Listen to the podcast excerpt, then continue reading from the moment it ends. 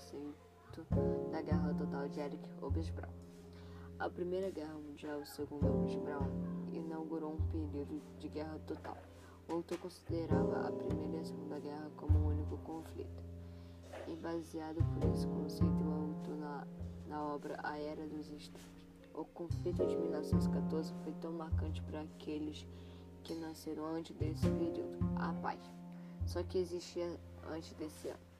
O conflito iniciado em 1914 diferencia dos anteriores, porque as guerras de antes de 14 eram confrontos curtos, em que os números de mortes eram baixos. Na Primeira Guerra Mundial, os confrontos foram longos, muito maiores do que os países esperavam.